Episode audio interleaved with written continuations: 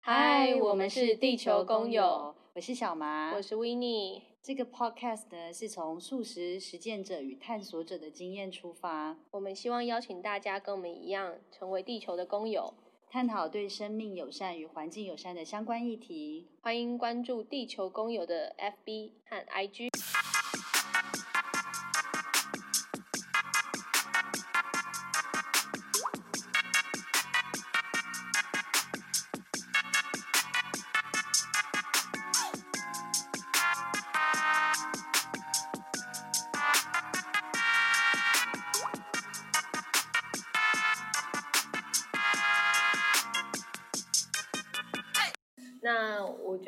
大家分享一下为什么我们要做这件事情。嗯嗯，就是我们的呃频道名称叫做地球公友。嗯，为为什么呢？小马可以先分享一下。哦，就是我自己有两个 insight 啊，嗯、就是为什么要做地球公友这件事情啊？主要一个是我有一个在一起哇二十多年的伴侣。嗯，对，那。有一天，他突然跟我说，他想要吃素。嗯，这件事情让我非常的惊讶，因为就是我的这位伴侣呢，他大学的时候他是念营养系的，所以他常从营养的观点、营养学的观点来告诉我食物的食物的观念。嗯，那我知道他就是一个爱吃肉的人。他有一天告诉我的时候，他说，因为呢，他有一次在网络上面看到有一个摄影师。的分享是欧洲的摄影师，他就分享了呃动物在被屠杀的时候那个很悲伤的过程。嗯，然后他自己觉得说，就是已经在欧洲，而且因为他是念食品营养系，他非常知道说，当动物被屠宰的时候，那个合法的过程是什么。就是在那样的过程当中，其实动物是不会有痛苦的，嗯，因为它有一套很标准的 SOP。呃，SOP 是动物会其实先失去意识，那它失去意识的方式，然后一一直到它要被屠宰，这个是在台湾法令的规定。嗯，可是他看到说，即使是在欧洲，我们觉得说他们应该会非常的严格的遵守法律执行标准，可是呢，都还有这么多不合不合法的案例，造成动物这么巨大的痛苦，所以。我觉得他讲的这个 insight 非常的打动我，所以也让我觉得，嗯，我也想跟他学习。嗯，可是，可是这件事情就是好难哦。嗯，就是跟我自己的生活形态啊，我到底会不会，我会不会煮东西啊？我怎么选择我吃跟准备的方式？我觉得我我其实没有成功，所以我觉得会想要做地球工友，也是希望在这个探索的过程当中，了解怎么样是可以做得到的。嗯，对。那另外一个就是我是一个妈妈，嗯，然后我觉得，因为我只有生一个小孩，嗯，所以呢，我我现在在最准备的都是说，当我们不在的时候，他怎么样可以呃很开心的继续在这个环境，我们把他带来的环境底下生存。对，所以我觉得就是我有个想法是说，就是他要爱上我们带他来到的这个环境，嗯，要带他，他要爱上。我们带他来到的环境有两个先决的条件，一个是这个环境要能够好，嗯，不然他也没有环境可以生活了。那再是，我觉得他要能够认识他所在的这个地方到底是一个什么样的地方。嗯，所以这是就是我跟 Winnie 在聊的时候，觉得我们想做的事情是什么？这个是我的两个初衷。嗯，那 Winnie 你呢？嗯，其实我觉得，哦，其实我们。去年就在讨论这件事情了，但是当时比较没有，呃，不是比较着重在那个素食这个意向，当时可能还有更多的。那我觉得后续可能都还会再分享给大家不同的议题。那我其实，呃，开始不吃肉大概已经是两年的时间了，但我一直不太好意思说我吃素啦，因为我自己个人吃我是蛮严格的，但是呃，为了不让朋友或者是在工作上面。的呃商务会议或者什么用餐的困扰，我都还是比如说锅边素啊、蛋奶素啊等等的。但但呃，我真的开始就两年前开始呃执行这个饮食的转变，是因为我当时看了一个纪录片叫《同志》，然后我没有看完，因为前五分钟我就是不断的哭泣了。就是他呃，就就像刚刚那个小麻有讲到的，其实他的那个。肉品厂的执行过程是非常痛苦的。嗯嗯，嗯，即便它是有法律规定必须要遵守呃遵守什么样的 SOP，但是不会有全部的动物都在第一次失去意呃意识的时候就完全失去意识，它可能还会残留它的痛觉、嗯、或者它的感知。嗯，但呃。那因为它要快速的制造，所以那你没有办法去针对这些还还有意识的动物去做个别的处理，嗯，所以它可能在带有意识的情况之下，它就要被执行下一个，比如说剥皮啊，嗯，或者是去毛啊，或者是直接进行宰宰割的的动作了。当时我看到非常的震惊，就是非常的不可思议，所以我没有办法看完，因为工中间过程真的是太让我太让我。难过了，嗯嗯，但其实我我再去回想啦，我觉得我回想在二零一五的时候，曾经有一个台湾的新闻是，就是外籍移工杀狗吃狗肉的这件事情，嗯，然后被台湾人民挞伐，嗯，然后他其实那时候我就冒出一个念头，就是为什么我们我们都是爱猫狗的人，但为什么我们吃吃牛、吃猪、吃鸡，就是为什么人类去定义动物有高低等的差别？嗯，对，但当时这件事情我只有想，但我没有做出行为，嗯、因为因为质疑这件事情好像会彻底颠覆我整个人生，嗯，所以我当时在有一点是没有勇气继续探究下去，跟没有勇气面对改变的时候，我就选择就是继续蒙蔽自己的眼睛啊，然后或者是遮住自己的耳朵，就不去看跟听去想这些会让我。呃，烦心的念头，就是所以在看了两年前看了纪录片之后，我就觉得，呃，是时候要做出改变，嗯，所以我就开始在，呃，就真的是当晚那天开始，我就是是完全就不吃肉了。然后当时我男朋友还很就是很高兴说，哎，那我们晚上吃什么？要不要去吃什么？呃，什么牛排什么的？我就说。我决定要当素食者，他就吓了一大跳。他说：“你怎么没有跟我讨论？”我说：“要跟你讨论什么？这是我个人的饮食习惯，但我尊尊重你吃肉这样。嗯、那所以面对就是其他朋友，我也是我不强求，但是如果他们问我，我一定也会把我真实的想法跟他们讲。或许他们在当下会呃当下会有点呃难堪啦，因为当我说我觉得我是先从。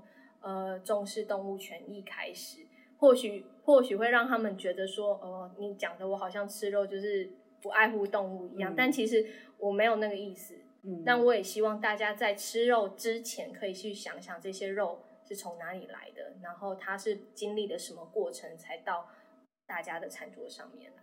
嗯嗯，就是呃，吃素的起呃的的起初源头跟。跟想要在做这个频道的一个想法，这样。嗯，那维尼要不要聊聊看？所以是两两年，所以是从二零一八年到现在，是，嗯，等于是我上来台北的时时候吧。嗯，嗯，那当时你在这两年的这两年的当一个成功的素食者，像我就是一个不成功的素食者，嗯、真的没有办法，只能自己想说有没有机会。少吃肉的时候少吃肉啊。嗯、那 Winnie 在这个过程当中，你觉得让你觉得最最喜欢的部分是什么呢？最喜欢的部分，我觉得身体上面有很大的改变。当然，改变不是变瘦或变不营养，是你真的可以觉得你身体好像变轻了。嗯嗯，而且我其实以前是蛮常冒痘痘的人，然后呃。但吃素之后，我其实很少冒痘痘。嗯嗯嗯，然后再来是，呃，我觉得当开始做出一项事情的改变的时候，嗯，你同时就会启动你对于其他事物跟相关议题的的念头跟想法。嗯，你当我呃开始吃不吃肉之后，同时我就会更关注，就是呃地球上面还有什么样的议题值得我们去。去呃发掘或者去关注，对对，比如说，当然现还有讲了很久的环保议题啊，减塑啊，或者是海洋啊等等的，我觉得这些好像是有一种呃，也也同时被牵动着。那 Winnie 在吃素之前就对环境的议题有关注吗？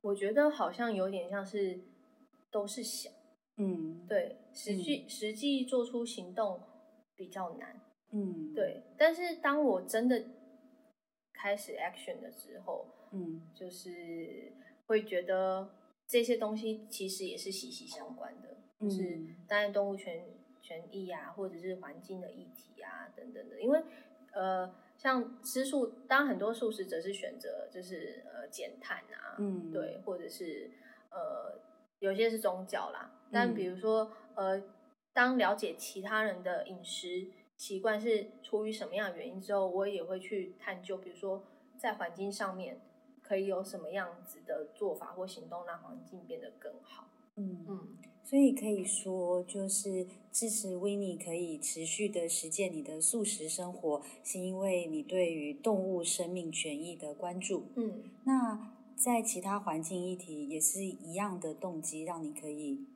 更感兴趣，然后并且采取实际的行动吗？因为当我发现吃呃，比如说。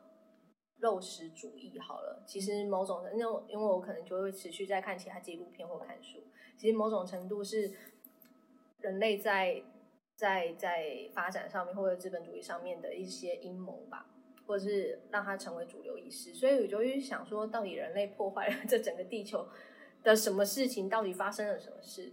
嗯，为什么为什么人类是身为就是呃灵长类，就是最最最聪明的好了动物？但但却破坏了相对百分之九十环境的的状态。嗯嗯嗯，就从这个出发点，就会再去关注其他的议题。嗯嗯，那回来聊聊，身为一个成功的素食者啊，你觉得在这两年的过程当中，你最大的挑战是什么呢？最大的挑战其实是要一直跟别人解释。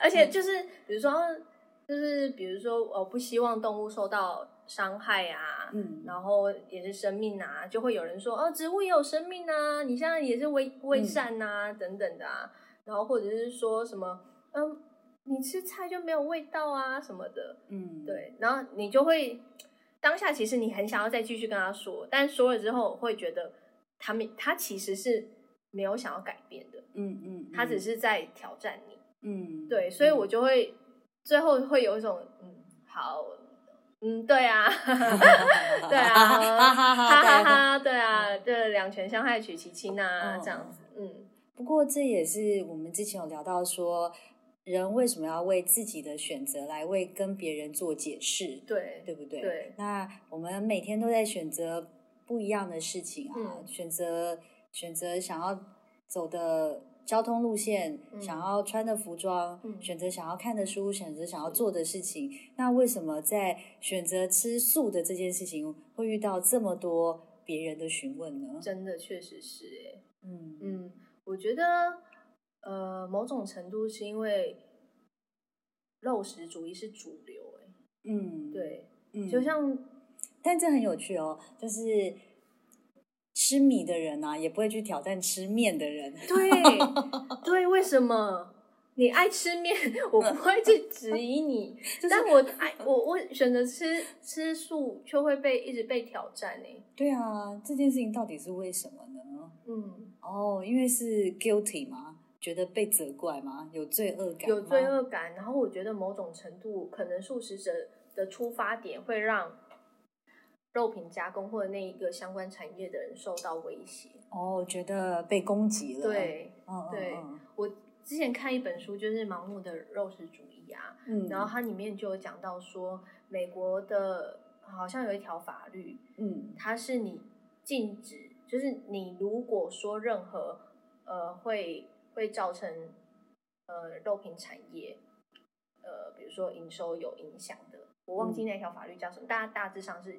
就是你如果说任何话会影响到他们生意的话，影响他们收入，你就是违法，嗯，也就是犯法。嗯、我觉得这条非常的惊人，嗯 嗯，就是他们对于自己的就是商业利益保护到可以用法律来规范言论的自由，嗯、对，嗯，然后包含是像很多的名词都是因为肉品产业出来之后才有的，嗯，像你不会在呃像呃 meat 肉好了。嗯，对。但猪肉，嗯，跟猪的肉是两个不同的英文单字。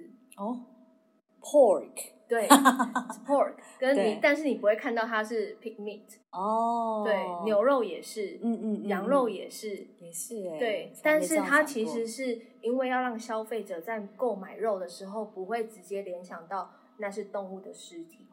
哦，就是异化，我们会说 alien，对不对？对，异化自己对于这个生物本身的连接，嗯，减少那个连接跟产生的罪恶感或联想。那消费者他在购买的时候，他比较不会有罪恶感。嗯嗯，然后他享受到美味之后，他可以持续的购买下去，嗯、然后养成他呃有食肉的这个习惯。嗯嗯，那维尼一定常常被别人问到说，为什么成为一个素食主义啊？为为什么要吃素？那有讨厌的问题，可是有没有喜欢的问题呢？或者是当别人在跟你询问的时候，你觉得哎，反而是一个很有趣的经验或交流？其实我觉得小马现在问的问题，我就觉得 是我比较舒服的，我可以再愿意跟大家多分享或交流。嗯，我并我的出发点并不是去质疑每个人，或者是挑战每个人，你吃肉就是不爱护动物，你吃肉就是很残忍或什么的。嗯，我只是希望大家可以在吃肉之前去想一下为什么，因为、嗯、因为他们去质疑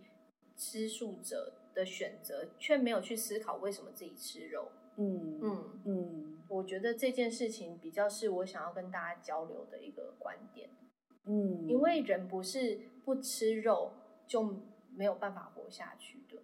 嗯嗯，我们其实不是真的是，呃，应该说我们不是肉食者。嗯，肉食者应该是说你必须要靠吃肉才能活下去的那些动物才是肉食。嗯，对啊，我们人类应该其实算杂食。嗯嗯嗯，那为什么在呃？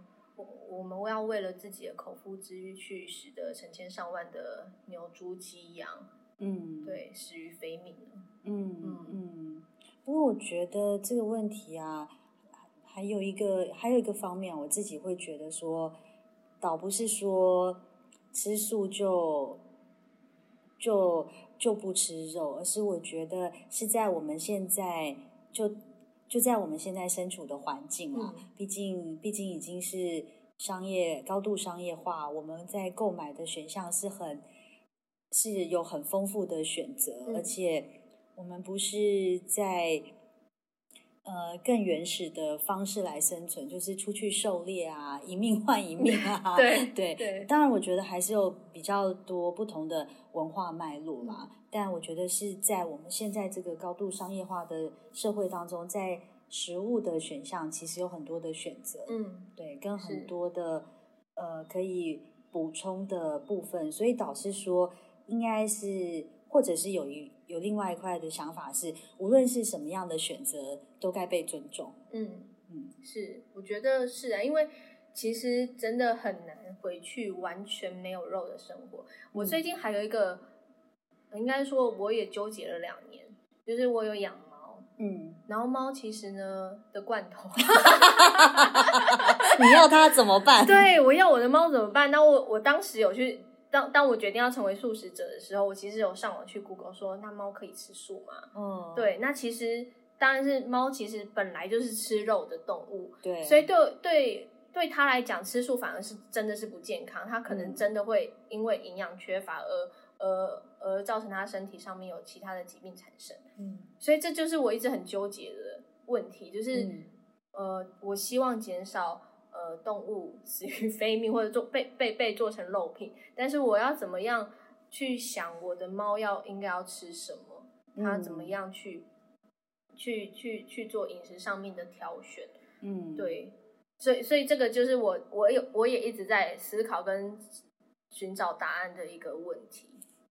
那乱问哦，如果啊，嗯，如果猫是出去自行打猎它的食物，嗯，维尼会觉得这是一个，是，我觉得我完全 OK，完全 OK，因为我觉得，我觉得我真的非常不能接受的点是，嗯，我们把这些动物从生下来，嗯，到它成为肉品的过程当中，都是出于人类的自私，嗯嗯，对，我们是因为要让这个产业发展下去，它有。为了有利可图，所以大量的去、嗯、呃让他们繁殖、嗯，然后把他们关在一个非常不自由的空间，嗯嗯，然后再进行不人道的的的采收过程，嗯，对，嗯所以我觉得这个是对我来说非常无法忍受。但如果是为了自然生存下来，你必须要，比如说你你真是透过呃捕猎，或者是真的是呃比较轻量的去去收集收集到，或者是去猎到这些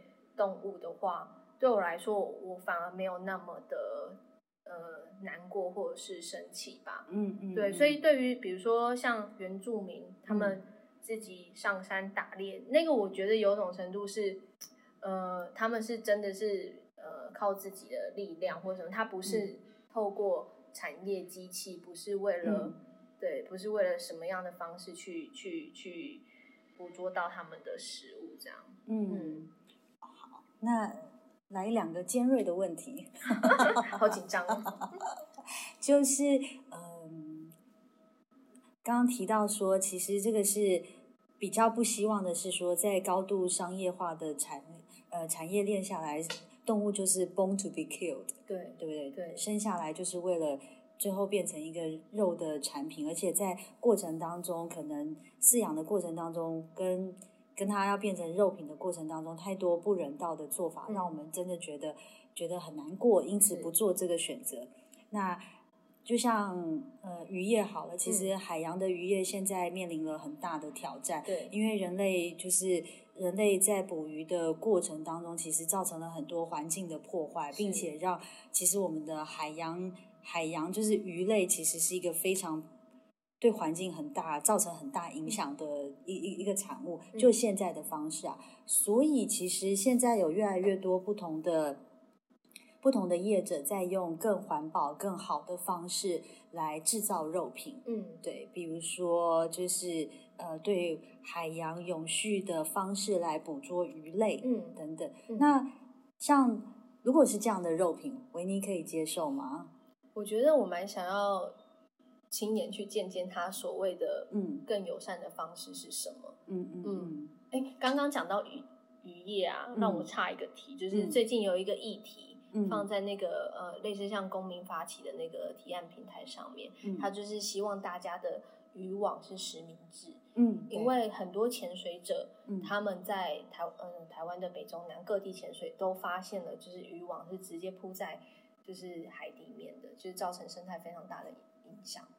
对，就是分享这个议题给大家，可以关注一下，这样。嗯，对啊，如果是如果回到刚刚讲的，就是我会觉得我还是希望是什么样的方式，嗯，想要当然想要去去看看，嗯，或者是说这些东西真的真的是不会造成动物他们的呃，也不能说苦痛啊，死亡一定会有苦痛啊，但是。至少是我觉得在在更人道的方式来进行。我们连捕捉老鼠，就是都有人说怎么样捕捉那个害鼠或害虫是用人道的方式。嗯，那就是那那在对于我们肉品的来源的时候，是不是也可以有这样的想法？嗯嗯。所以极端一点来说啊，如果有一天真的有这样的需求，维尼有了一个这样的消费的选项，嗯，这会改变你对于身为一个。素食者的想法吗？我觉得如果有这个选项啊，我希望它的前提是在人类都有普遍这个意识的时候。嗯嗯嗯，嗯，当我们都已经大量减少呃肉品产生的时候，有这个选择，我觉得或许是一个不错的方案。哇，这真的是一个很大的发愿。嗯，那我另外还有一个。就是，嗯，我觉得也算比较尖锐的问题哦。嗯、就是当我在跟我的素食者朋友聊天的时候呢，我发现有一个很有趣的资讯啊，嗯、他是说他觉得他呃他吃素，但是鱼海鲜的部分他觉得 OK，、嗯、是对啊。那这是为什么呢？因为有有几个部分啦，我自己的研究跟观察，嗯、一个是呃有些人吃鱼呃。不吃肉吃鱼，是因为他对呃肉就是牲畜吧，四只脚两只脚的情感比较比较大。嗯，对鱼，因为它可能跟人的脸啊形态长得相对来说差异比较大，嗯，所以他的同理心或者他的共感程度没有那么强。嗯嗯，对，嗯、在于呃还是要吃蛋白质的情况之下，有些人会选择吃鱼。嗯嗯，然后另外一种呃说法跟我查到的是，呃海鲜就是鱼啊虾，相对来说他们的呃智力或者是脑的发展没有到那么好，嗯，所以他的痛觉其实不会那么强。可以几乎是呃没有痛觉，但但我后来去查，其实说龙虾的痛觉其实很很强烈啦，对啊，金鱼都要上，哎，金鱼不是鱼类 是哺乳类，上一堂生物课，对，所以就就是有些人会觉得呃呃，可能是海洋里面的生物，它的痛感没有那么强烈，嗯、相对来说，呃，造成苦痛的那个感觉可能不会不会像那个牲畜那样那么、嗯、那么严重，所以。嗯在不能选择，或者是他真的要吃的情况之下，他会选择吃鱼肉。嗯嗯嗯，对。但我我自己也是啊，所以我我我就是会嘴软，就是我当然自己吃会比较严格啦，就是不吃鱼，不吃就是真的是素素食，很很纯的素食。但是呃，为了配合大家，也不不想要吓跑大家，在。推广或者是在什么的情况之下，嗯，可能还是比较友善一点的吃法，就是比如说朋友们说，哎，真的没有素食的，那海鲜可不可以啊？蛋蛋可不可以？嗯、我基本上就是 OK，没关系，今天我就是少吃肉，嗯，对，嗯，那我恢复到自己个人饮食的话，我就是吃素嗯嗯。那维尼可以推荐一道你自己最喜欢的素食料理吗？素食料理吗？对啊，可以自行准备的素食料理。可以自行准备，但是我不煮饭。我声控也是可以哦。那那我都是叫我男朋友煮啦。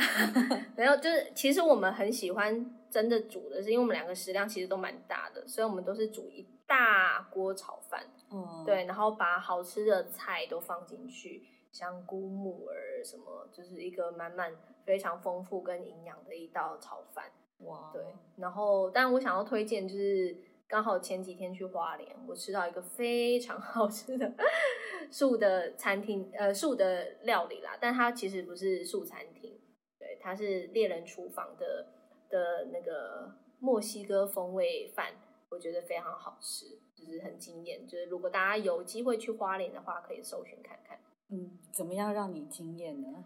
因为其实传统的就是素食，其实你。大部分已经有既定印象，它可能长什么样子，或有什么样的味道。嗯，对。但是它吃出来，可能是因为它的调味，嗯、或者它使用的食材真的不是我目前居住环境或者我常吃到的，所以对我来说，它的口感或者它的香气跟味道都让我觉得非常特别。嗯，嗯，花莲的猎人厨房是的，好，希望以后有机会也邀请大家，我自己这次。呃，去花莲的时候也没有机会尝试到，或许下次有机会可以去试试看。是啊，然后呃，我我在花莲的小酒吧有老板推荐我另外一间素餐厅，他说非常好吃。他呃，他曾经的素食素食的岁月里面，他也很喜欢去吃那叫叫 Piatto。但对，但是我星期天要去吃的时候，因为那天刚好是母亲节，我又没有定位，所以整个。是客满的，连我一个人要去吃都没有位置。哦，那我想说，到底是多好吃？下次去花莲一定要试试看。这样，嗯，谢谢维尼的推荐。是，那我换我想要问小马。好，对，现在你呃遇到，就是你可能还在慢慢的转换过程，或者是你觉得还、嗯、还是在呃挣扎的阶段。嗯，如果要让你吃肉之前，就是真的去看到了。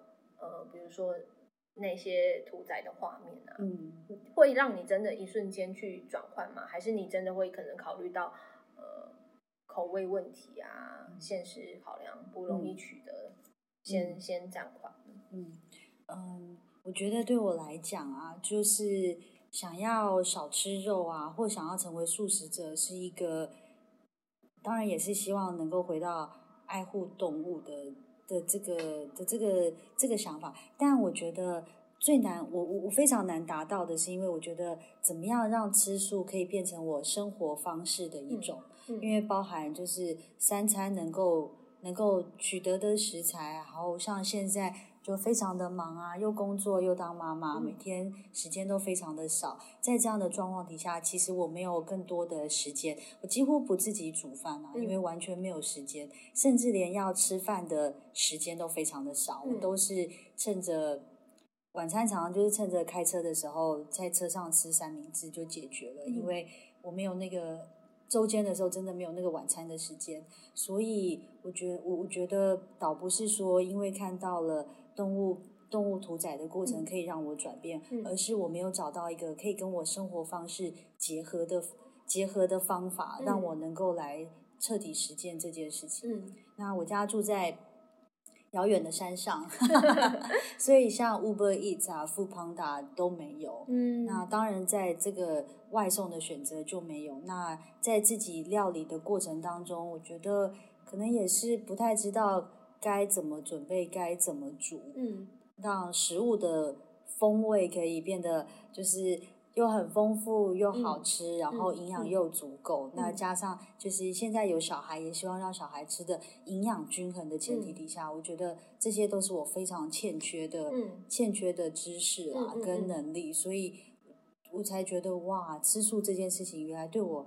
这么的困难，嗯，这么的遥远，而且台北其实是一个对素食非常友善的城市，对，我们有非常多的素食的餐厅，嗯，对。但在我每天的生活当中，早上出门一上车，一下车我就到公司了，嗯，对。然后接下来从公司一下班一上车，一下车我又到家了。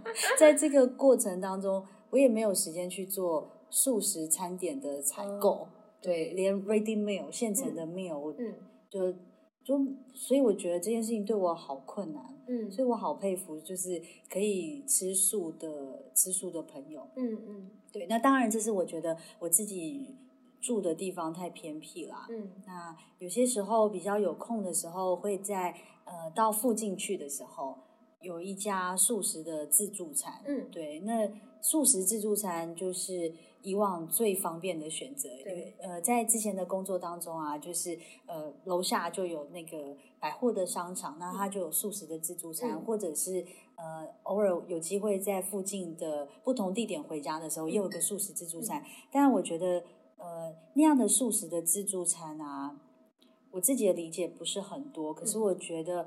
好像吃素其实有很多不同的层次跟选择，当然跟我们自己的饮食生活习惯有关。然后你是从宗教出发的吃吃素的风味，还有你是从单纯的素食主义者吃素的选择。我发现，在中式的素食料理当中，嗯，就是台式的素食料理当中，因为我还是很希望我的孩子是在台湾的这个。文化脉络、生活环境下长大，嗯、然后知道说，身为一个台湾人，台湾的料理是什么，风食物的滋味是什么。可是，在台湾的台式的素食料理当中，我觉得好像我自己想得到的菜色轮廓不是那么的，不是那么的选项，好像没有那么丰富。对对，对，那那就是包含到有一些，如果当他除了当然炒青菜是一个。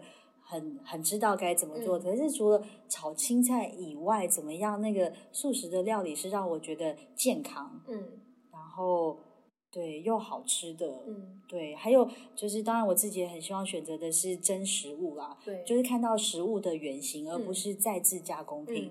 对，那关于这个在豆类的蛋白质的补充上面，台湾的料理在这一块可以有什么样的样貌？嗯，这个就是。我觉得对我来讲都好陌生，嗯，可能当然因为我从小长大，就是我妈妈是一个，就是一定会进厨房让我们吃到热腾腾饭菜的，嗯，所以在我自己的食物的记忆里头，我其实不太有那样的选项，嗯嗯，对啊，煎豆腐、炒青菜，对啊，全素食，就是家里以前都是有有鱼、有肉、有汤、有青菜，嗯，感觉上就是哇，五菜一汤，对，是一个。很标准的一餐，然后妈妈三十分钟热腾腾上菜，嗯，所以那是我对于台式料理的印象。嗯，当那当我今天成为一个妈妈之后，就是五菜一汤三十分钟，对我来讲 真的就是 没办法放弃，就是遥不可及啊！嗯、我本我我真的没有那样的能力。以外，嗯、就是当我自己从买菜到做菜的时候，纯素的部分怎么样能够产出那样的。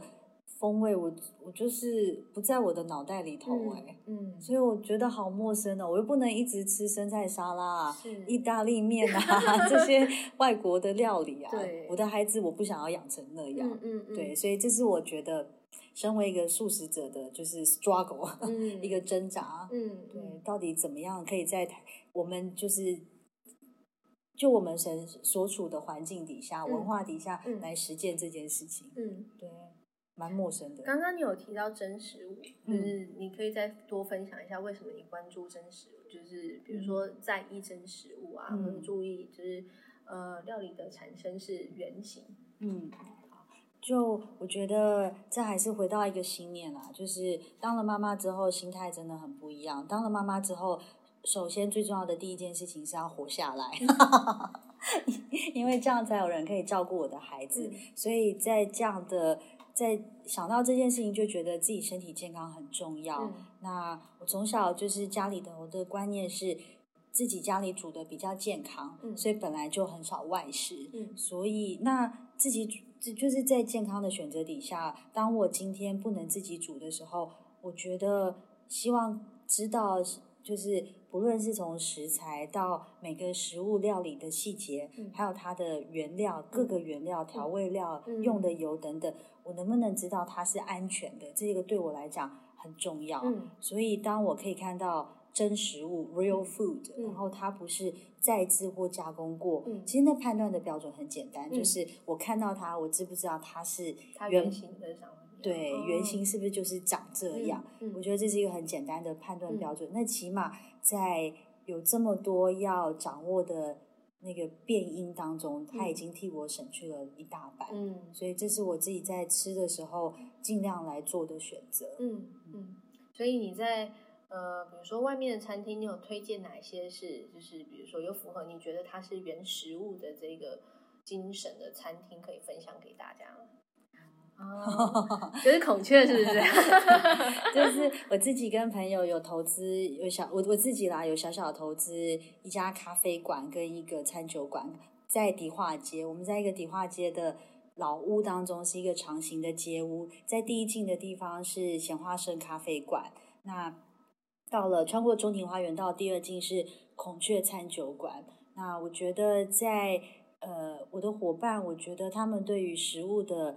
品质跟每个原料，我觉得他们是真的很用心。嗯、就是当初在加入这个团队的时候，当然有问他们为什么想要做吃的这件事情。嗯、那当然，我觉得很有趣啊。就是对于他们来讲，他们跟我分享的是，吃本身就是一件很快乐的事情。嗯、所以做吃是一个，就是既快乐又可以满足自己。那吃怎么样选择好的食材，用到好的原料跟料理啊？能够让身体感觉是舒服的，我觉得在我这几年就是接触的过程当中，我真的觉得有差。嗯，那个食物不仅是呃，不是说不加工哦，嗯，而是怎么样回归到食物最天然可以被呈现的方式，嗯，就是真食物是一种。嗯，那我们传统的。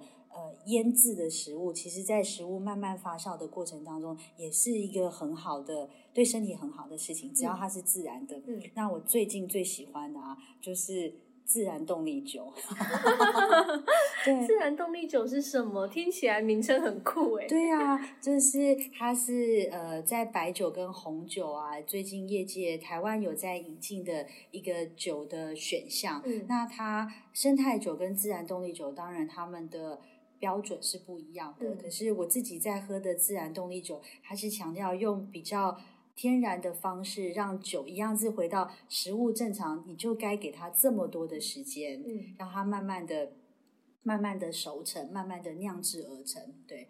然后，所以那因为我非常爱喝酒，每天晚上最大的娱乐就是那个我的饮酒时光。嗯，对。那我我我自己觉得我比较体质没有那么敏感，但是我的伴侣啊，他在跟我一起喝红酒的过程当中，他以往喝其他的红酒非常容易过敏。哦，对。那因为他本来就体质很敏感，所以他吃到什么身体的反应就很直接。嗯。但我们最近在喝自然动力酒，他就他就没有这样的过敏反应了。哦，这么厉害。对，嗯，我觉得，当然，我觉得这个因人而异。嗯，可是这是我自己亲身的尝试跟选择之后，嗯，我觉得吃到真食物啊，或者是吃到好的食物，就像维尼吃到素食，嗯、身体的感觉其实都在个人。可是你可以真的感觉到说，吃到好的好的食物啊，是舒服的那个感觉。嗯、对，所以这是我觉得在孔雀的时候带我认识到，我们用的餐点啊，嗯、怎么样是对环境友善的？嗯、从海鲜到食材的选择，从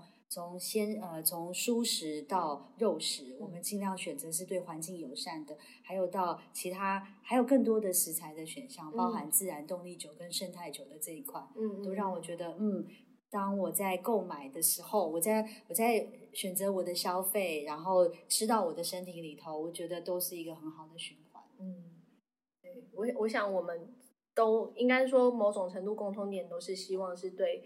呃，环境友善的一个议题，从这个面向去做出发。嗯嗯嗯嗯。那接下来我们地球工友就会再跟大家多做，嗯，做更多的关于环境友善的议题。那希望大家持续的关注。很高兴开始了我们的第一集。对，我们终于开始 行动了。好，嗯，我是小麻，我是维尼。那地球工友在这边跟大家说拜拜，拜拜，下次见。